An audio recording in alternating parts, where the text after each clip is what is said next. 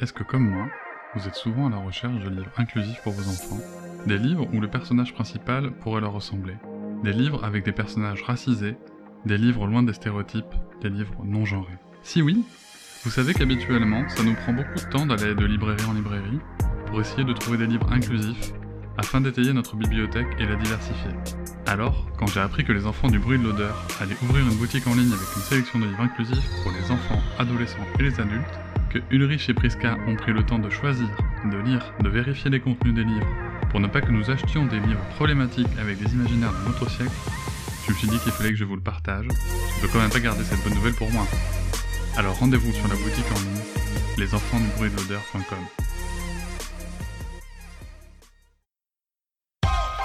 Quand je serai grande, je serai astronaute. Je serai actrice.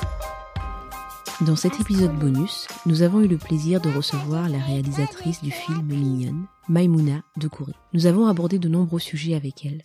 Elle s'est tout d'abord présentée et nous a parlé de son enfance dans le 19e arrondissement de Paris, entourée de sa famille et de ses frères et sœurs, de sa relation mère-fille, de l'importance de l'école, de ses rêves de cinéma, et enfin de son film Mignonne, dans lequel elle aborde l'hypersexualisation des jeunes filles. Nous vous laissons découvrir l'épisode et vous souhaitons une bonne écoute. Moi. Astronaute. Maïmouna bonjour. Bonjour. Bienvenue sur le podcast Les enfants du bruit et de l'odeur. Donc on est vraiment vraiment heureuse de te recevoir et merci merci beaucoup d'avoir accepté notre invitation. Euh, Merci à vous, hein, je suis honorée d'être là. On, on va on va te demander de te présenter afin de connaître un petit peu euh, plus qui est Maïmouna Doucouré. Est-ce que tu pourrais nous faire une petite introduction de toi? Alors, euh, je m'appelle Maïmouna Doucouré, je suis euh, réalisatrice, euh, je, je suis née à Paris, euh, mes parents sont d'origine sénégalaise et, et donc c'est ce qui me constitue, hein, ma double, double culture Mhm. sénégalaise et, et française. Mhm. Que dire d'autre? J'ai grandi avec... Enfin, on était dix frères et sœurs. Du coup, j'ai une enfance... assez euh, animée, je me suis pas ennuyée. Ouais. On a fait les 400 coups comme il fallait, donc euh, non, super. Il y en a un qui a Mhm. un an de moins, un autre qui a un an de plus que moi. Donc on était Mhm. vraiment le trio, quoi. On a tout fait ensemble depuis depuis petit. Et je, je sais que en tant que fille, euh, du coup, j'ai dû très tôt trouver ma place au milieu de tous ces garçons, et, et donc je me battais beaucoup avec mes frères pour m'affirmer. je me laissais pas faire, et je pense que d'une certaine façon, ça a forgé mon, mon caractère, euh, voilà, de, de combattante. Est-ce que tu peux me dire c'est comment ça se passait à l'école pour toi? Moi, l'école, euh, disons que c'est mon père qui donnait le, le là. hein. Il, il, Mhm. il insistait sur l'importance de l'école. Mes parents, ils, bon, ils sont, ils sont arrivés en France il y a plus de 40 ans. Euh, mon père, euh, mon père était éboueur. Il a travaillé, il s'est levé toute sa vie à 4 heures du matin. Euh, je, je pense qu'il n'a jamais pris de congé maladie. Je sais plus enfin, le terme exact, mais Oui, euh, d'arrêt d'arrêt maladie. hein. Exactement, voilà. Il a, alors que même parfois, il se sentait pas très bien, mais pour lui, c'était un devoir. Le travail, c'est sacré, c'est important. Donc toutes ces valeurs, euh, on fait pas, Mhm. enfin, faisait partie de, de du sphère de, de- du cadre familial et il essayait de nous les, de nous les transmettre. Et, Mhm. et par contre, l'école, il nous disait, vous avez la chance d'être né en France, vous avez Mhm. cette opportunité, vous devez la saisir, travailler à l'école pour pouvoir euh, vous accomplir au mieux euh, plus tard en tant qu'adulte et, et surtout pouvoir euh, aspirer à d'autres d'autres métiers.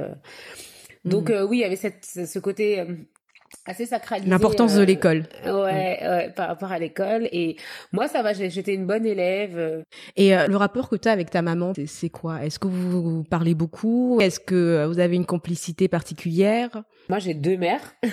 Enfin, J'ai ma mère biologique et j'ai ma deuxième mère parce que, euh, comme je le dis souvent pour ceux qui m'écoutent, j'ai Mhm. grandi dans une famille polygame. Euh, donc je parlais plus, plus de ma mère biologique. Euh, oui, oui, on s'ent- on s'entend, on s'entend très bien. euh, on, on échange pas mal. Après, on n'a pas forcément la même vision euh, des choses sur certains aspects euh, sociétals, j'ai envie de dire, euh, Mhm. notamment euh, la, la, comment dire, la vision de la féminité n'est pas la même. Mhm. Et, et donc, euh, moi, j'aime, moi, j'aime bien débattre. Chez moi, je suis celle qui adore. J'ai, j'ai cet esprit de contradiction depuis toujours j'aime bien demander mais pourquoi, mais comment, et mais depuis petite. Mais le pourquoi est important, hein le pourquoi est très important et je l'ai, c'est un mot que j'ai beaucoup beaucoup employée et, euh, et je me souviens Mm. que, enfin, toute petite, ma mère me disait, arrête de poser trop de questions, euh, c'est comme ça, enfin voilà. Ouais. Et puis le pourquoi peut mettre mal à l'aise aussi quand les personnes ne trouvent plus de réponse parce que parfois, enfin surtout quand on est enfant, on nous dit des choses et il n'y a pas vraiment toujours de pourquoi derrière quoi. C'est euh, voilà, on te dit ça et c'est ainsi. Ouais, il y a pas toujours de, il y a pas toujours la réponse derrière, en Mhm. effet. Mais euh, parfois, enfin, nos, nos parents, c'est, c'était souvent, il y avait souvent pas de réponse, quoi. C'est souvent, euh, on pose pas de questions, t'es trop curieuse, enfin, tu vois. Et donc moi, je, je Donc lâchais t'étais pas celle qui questionnait un peu toute la famille, euh, Ah qui ouais, questionnait euh, temps. voilà Bah, régulièrement. C'est tout le temps des débats. du coup, j'ai mes frères des fois quand je démarre des débats avec des amis à eux qui disent ah non mais là mauvaise idée, t'aurais pas dû. Arrête-toi, ne commence pas à débattre parce que vous allez passer la nuit quoi. Mais mais j'aime bien, moi j'a- j'adore ce partage d'idées contradictoires. Enfin voilà que chacun apporte Mhm. son opinion et c'est comme ça qu'on on peut aussi se remettre en question, voir la vision de l'autre et, et construire.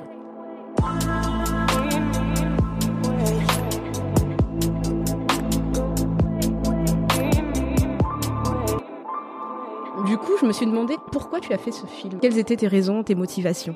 Alors la première inspiration, vraiment le moment où je me suis dit je vais faire un film.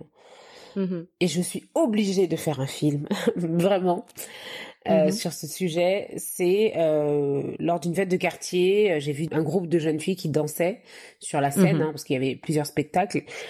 Et elles avaient 11 ans et elles dansaient vraiment comme dans les clips américains. Donc tout le monde se disait waouh, elles dansent super bien. Et en même temps, on les regardait en se disant mais il y a quand même un décalage entre leur danse et leur âge. Oui, je me suis demandé euh, si ces jeunes filles avaient conscience de cette de, de cette image euh, sensuelle qu'elles renvoyaient, qui n'était clairement pas de leur âge. Mhm. Et donc ce jour-là, j'ai repensé à moi en fait. J'ai vraiment fait une introspection. euh, j'ai pensé à, à mon enfance, au moment où je, je jouais avec mes copines, où je dansais aussi euh, Oui. avec euh, avec mes copines. On dansait euh, le, le ragamuffin. Spice Girls. Euh, ouais, Non, moi, j'avais d'autres- Ah oui, oui, Spice Girl, on a dansé. euh, pff. Ouais, ouais, sur la pop, mais aussi euh, Mhm. beaucoup euh, des musiques, Ah ouais. euh, ouais, du, du raga, Ouais, qui est quand même assez sensuel. Le zouk aussi, on dansait. Enfin, vraiment, Mhm. pas mal de, de danses, euh, R&B, etc. Enfin, tout ça, ça nous a bercé hip-hop. Et il y a des danses, donc notamment le zouk ou le ragamuffin, qui sont quand même vachement sensuelles. Mhm. Euh, et et en, en me replongeant comme ça dans le souvenir, je me, je me suis dit, mais on se rendait pas compte de ce côté lascif euh, des danses. Mhm. Pour Mhm. nous, on dansait, c'est trop bien, tu vois, on arrivait hyper bien Ouais. à, à se mouvoir, à, à bouger notre corps, à onduler. C'était juste reproduire, euh, de dire ah bah tiens moi j'ai réussi, je suis descendue jusqu'en bas, j'ai Oui, fait ci, enfin tu vois c'était se challenger en fait. On descendait jusqu'en bas, c'est exactement Voilà. ça. Et on faisait le butterfly. Exactement. Euh, c'était- tout, était, tout devait être hyper euh, sensuel. Mais dans ta tête à ce moment-là, quand t'es enfant, enfin, moi j'avais pas le mot sensuel, je n'avais, je n'ai jamais eu ce mot-là. C'était juste, c'est super ce qu'elle fait. On parle de raga, mais ça, peut être d'autres danses aussi. Par exemple, on peut faire des références, d'autres références. Brigitte Bardot, quand elle dansait, c'était super lascive, et je suis sûre que sans aller vers le raga ou vers le hip-hop, ce que Brigitte Bardot euh, faisait, il y avait énormément de jeunes filles qui minaudaient tout pareil, sans jamais se dire tiens on minode parce qu'on veut séduire Exactement. À cet âge-là, euh, évidemment, on, on est juste dans un mimétisme. C'est c'est exactement ce que tu as dit. On se challenge, celle qui arrivera le mieux à, à tordre son corps. Euh, oui, donc voilà. Et c'est vrai qu'en y repensant, je me suis dit, bon, bah, sûrement, ces jeunes filles c'est- que je vois là danser, c'est c'est le même schéma, quoi. Elles elles s'amusent, point.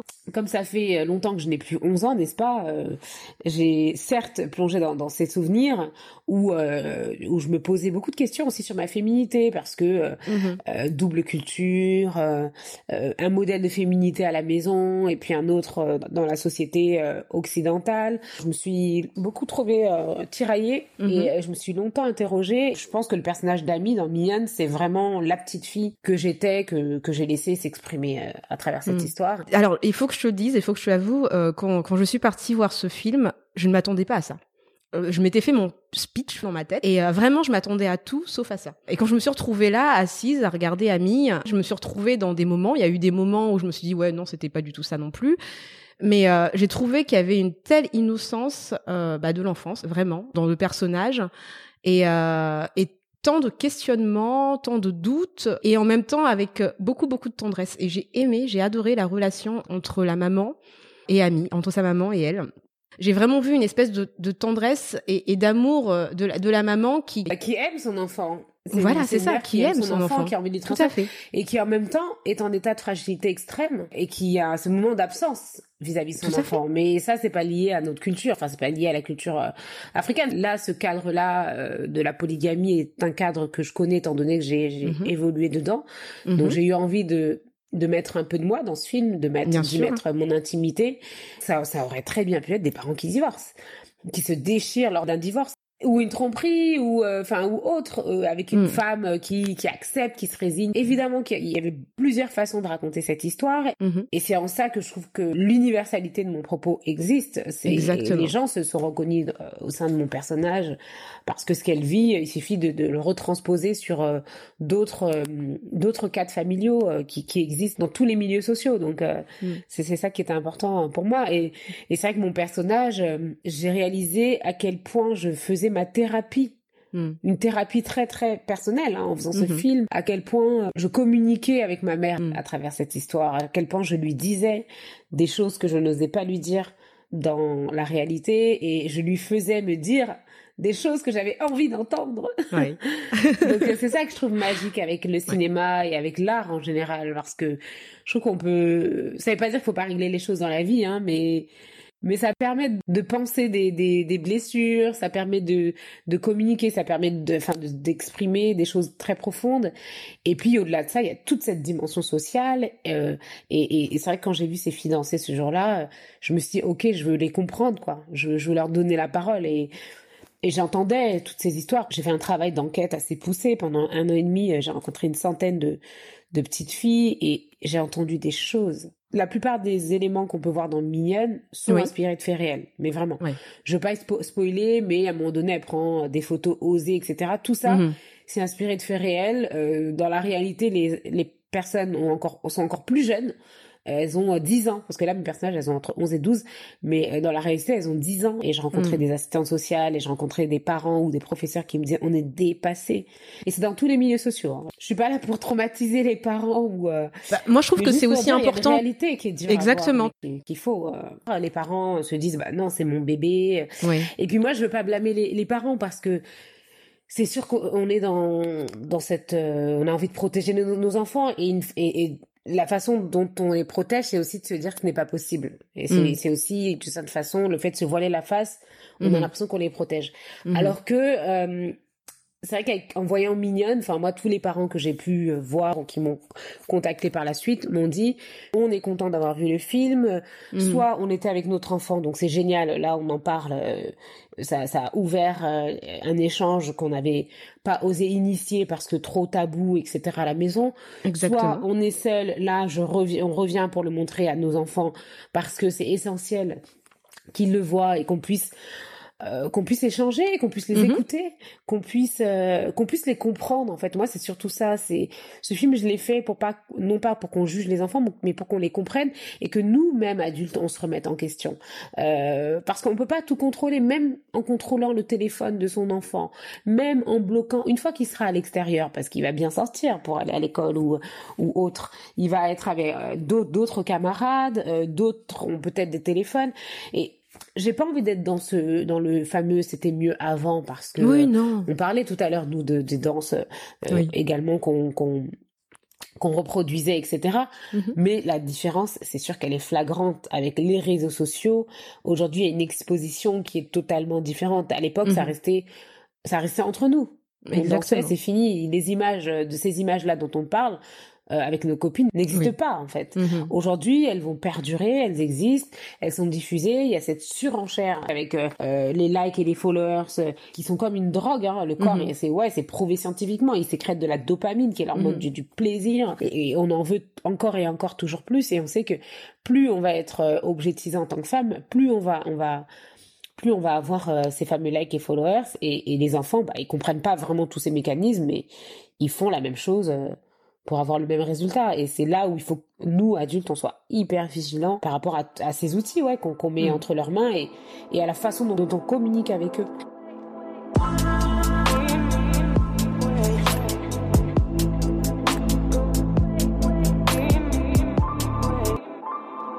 Je voulais aussi euh, parler du regard de l'adulte, euh, parce que certaines personnes euh, disaient justement du, du, du film que c'était gênant parce que euh, elles avaient peu de vêtements, parce que parce que on voyait des cuisses. Mais en réalité, enfin, quand, quand on voit des enfants à la plage, quand on voit le problème, c'est c'est bien notre regard et ce qu'on interpose sur ces enfants en fait. Hein. De ce que j'ai vu, j'ai juste vu des, des enfants dans le mimétisme. Alors ça interroge sur le regard de ces personnes qui étaient dans le film, de l'adulte qui a regardé l'enfant et de se dire à quel moment toi, en tant qu'homme adulte, tu estimes que tu peux avoir ce regard-là sur un enfant de 11 ans. Des enfants dansent, c'est une chose, mais à quel moment certains adultes pourraient transposer leurs fantasmes sur des enfants de 11 ans? Donc le problème n'est pas le film qui dénonce ça, le problème ce ne sont pas euh, ce ne sont pas les enfants puisqu'ils sont dans, dans une innocence. Le problème c'est tout ce qui se passe à côté, derrière et tout ce que ça sous-entend. Ouais, bah écoute, je ne peux qu'être d'accord avec toi forcément. Mais tu sais, euh, cette forme de censure par rapport à, la façon dont je raconte cette histoire, moi je, la vois comme euh, comme une forme de, de protection, de peur. Pour moi, Mignonne, c'est un miroir. Hein. C'est un miroir de la société.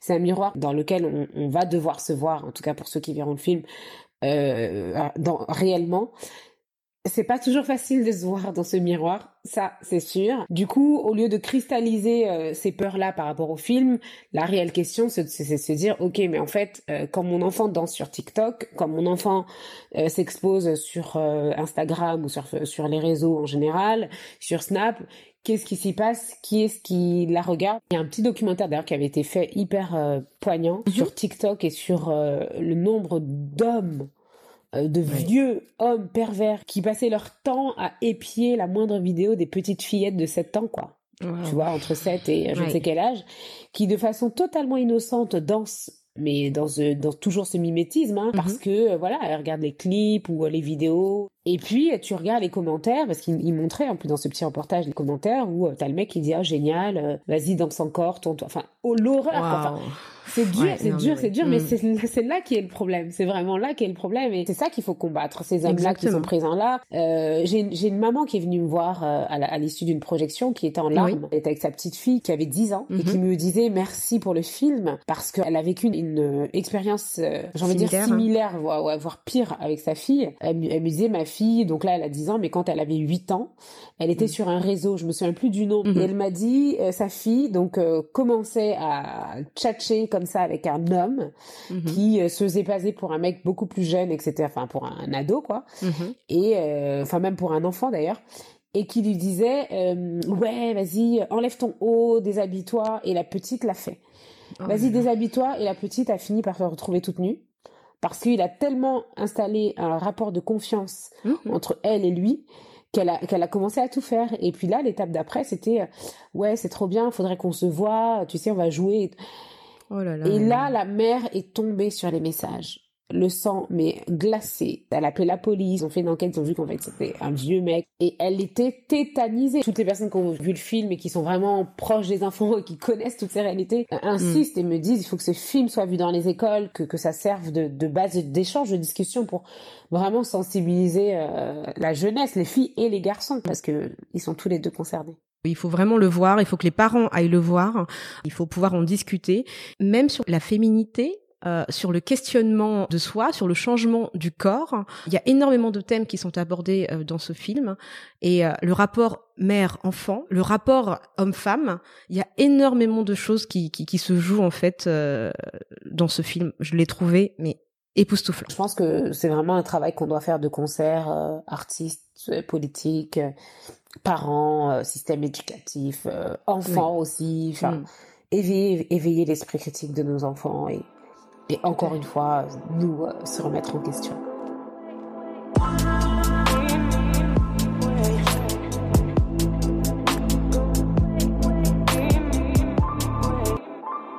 Puis la représentation aussi. C'est bien parce qu'il y a très peu de films en France aujourd'hui avec des représentations avec des petites filles racisées, des petites filles noires. En fait, juste une histoire qui peut être universelle, euh, pas dans la caricature, et qui représente euh, quelque chose, un problème par exemple de société, qui, qui quelque chose qui touche toute la société française aujourd'hui. Mmh, et j'ai dit bravo, magnifique aussi pour ça.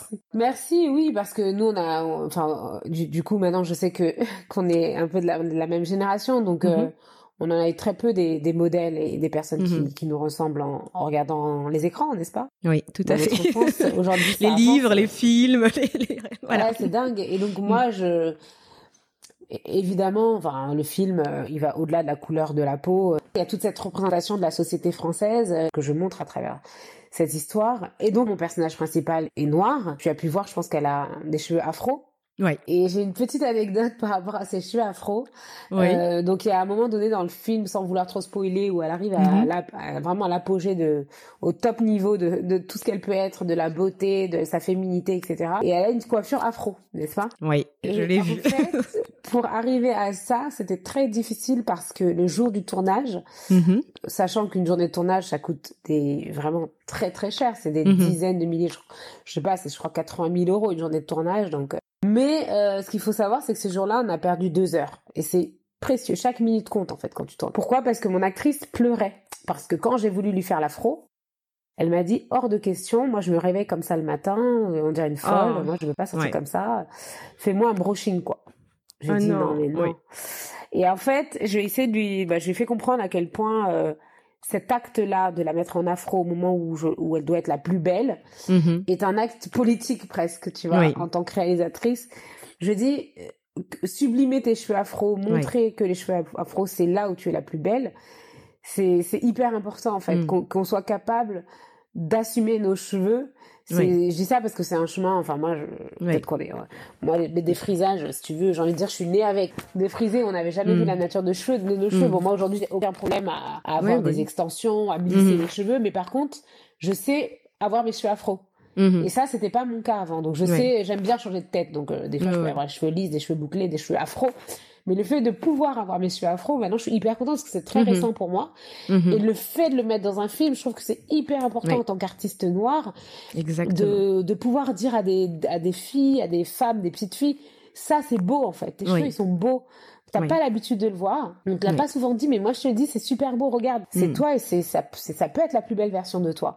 Oui. Et donc bon, finalement, euh, j'ai réussi à la convaincre au bout de deux heures. Elle avait les yeux rouges en larmes, etc. Mais c'est tellement important, je trouve. Les images ont un pouvoir colossal sur euh, sur euh, notre façon de voir le monde et nos, nos pensées, notre construction, en fait, la façon dont, dont on peut se construire et se projeter euh, dans l'avenir. Et, et ce qui est génial, c'est que maintenant mon actrice, elle adore ses cheveux, quoi. Moi, Tu le- vois, dès le ouais. lendemain, ça y est, maintenant, elle, met- elle est toujours en afro Mhm. et elle me dit, ah, j'aime trop. Tout le monde me dit que ça me va bien, et maintenant, elle adore. Et est-ce que tu pourrais expliquer ce que tu as fait avant et comment tu en es arrivé là? Alors euh, oui, brièvement, je disons que moi le cinéma ça m'a c'est ça m'a longtemps enfin depuis très jeune passionnée Mhm. et euh, j'ai pendant on va dire euh, j'ai toujours pensé que ça ne m'était pas destiné Mhm. Euh, probablement euh, on en parlait tout à l'heure dû au manque de modèles hein, n'est-ce pas Oui. Euh, qui inconsciemment euh, peut amener une forme d'auto-inhibition Mhm. et euh, donc j'ai j'ai fait des études de biologie moi. Et mais par contre, euh, c'est jamais resté bien loin le théâtre et le cinéma parce que je faisais partie d'une compagnie de théâtre, j'ai fait du théâtre et puis j'écrivais des scénarios et puis je regardais beaucoup de films. Mhm. Donc c'est resté quand même euh, quelque part. Mhm. Et euh, et donc ce qui s'est passé, c'est que euh, j'ai participé euh, en 2013 à un concours de scénario Oui. euh, que j'ai que j'ai remporté. Je faisais partie des lauréates et là j'avais trois mois sans argent pour faire un film. Et puis il y a toutes ces questions, tu sais, de choix quoi, de légitimité. Bon, j'ai pas fait d'école. Mm. Est-ce que j'en suis vraiment capable Et puis et puis je suis contente parce que euh, j'ai réussi à, à à vraiment casser ces barrières mentales et me dire Mhm. j'y vais quoi, j'y vais, Oui. j'ai une opportunité, je fonce. Et j'ai fait ce film, j'ai vu euh, les images sur un écran et je me suis dit ok, j'avais cette histoire en tête, elle est aujourd'hui sur un grand écran, je, je vais Oui. je vais pouvoir euh, continuer à raconter euh, toutes ces histoires et toutes ces choses que, que j'ai en moi euh, qui sont profondes et, et, et nécessaires selon moi. Et Mhm. donc j'ai par la suite écrit euh, un court métrage qui s'appelle Maman Oui. euh, et qui a eu une histoire assez folle parce que le film, a- euh, le court métrage a, a- a été sélectionné dans 200 festivals à travers le monde. Il a gagné plus de 60 prix, euh, de nombreux prix aux États-Unis. Il a gagné des prix euh, dans tous les sur tous les continents. Il a gagné des prix en Chine, il a gagné des prix en Australie, aux États-Unis. Et il a gagné le César en 2017. Donc là, waouh.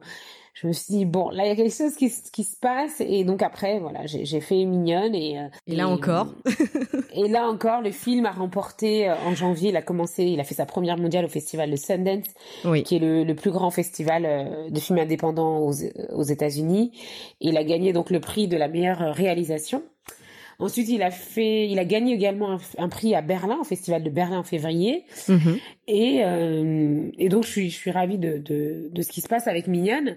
Et je trouve juste merveilleux d'avoir aussi des exemples comme ça et de, de montrer un autre cinéma et une autre représentation. Exact, et créer d'autres modèles euh, pour, oui, élargir le champ des possibles et, et que les enfants puissent se, projeter et se dire qu'ils peuvent vraiment choisir euh, les adultes qu'ils ont envie d'être demain. bah écoute, je te remercie pour ton interview et puis je te souhaite euh, beaucoup, beaucoup d'autres films parce qu'on sera là pour te, pour te regarder. Voilà. ah bah super, merci pour l'invitation, c'était un plaisir. Je t'en prie. Et euh, merci à tous de nous avoir écoutés. à très bientôt. Et Mignonne est en salle, hein, n'est-ce pas? Il est encore oui, en salle. Hein. il est en salle jusqu'à quand d'ailleurs? Euh, bah, on ne sait pas encore. En fait, ça, ça va dépendre du, du public. Tant qu'il y, y, a une demande, une envie de voir le film. Mais là, je pense qu'il va y être encore pendant un moment. D'accord. Il faut quand même aller voir vite. Oui, il faut y aller, il faut y aller, et puis il faut supporter pour voir aussi. On discuter, partager. on s'y retrouve tous. Allez. Merci, merci beaucoup. Salut. À bientôt. Si vous avez aimé notre podcast, n'hésitez pas, comme d'habitude, à nous mettre 5 petites étoiles, ainsi que de partager autour de vous, que ça soit sur Twitter, Facebook et sur Instagram on est encore sur Instagram. Et si vous avez des questions ou des commentaires, nous serons ravis d'échanger avec vous sur les enfants du bruit et de l'odeur, tout en attaché, gmail.com. À très bientôt, Ulrich. Moi, quand je serai je serai.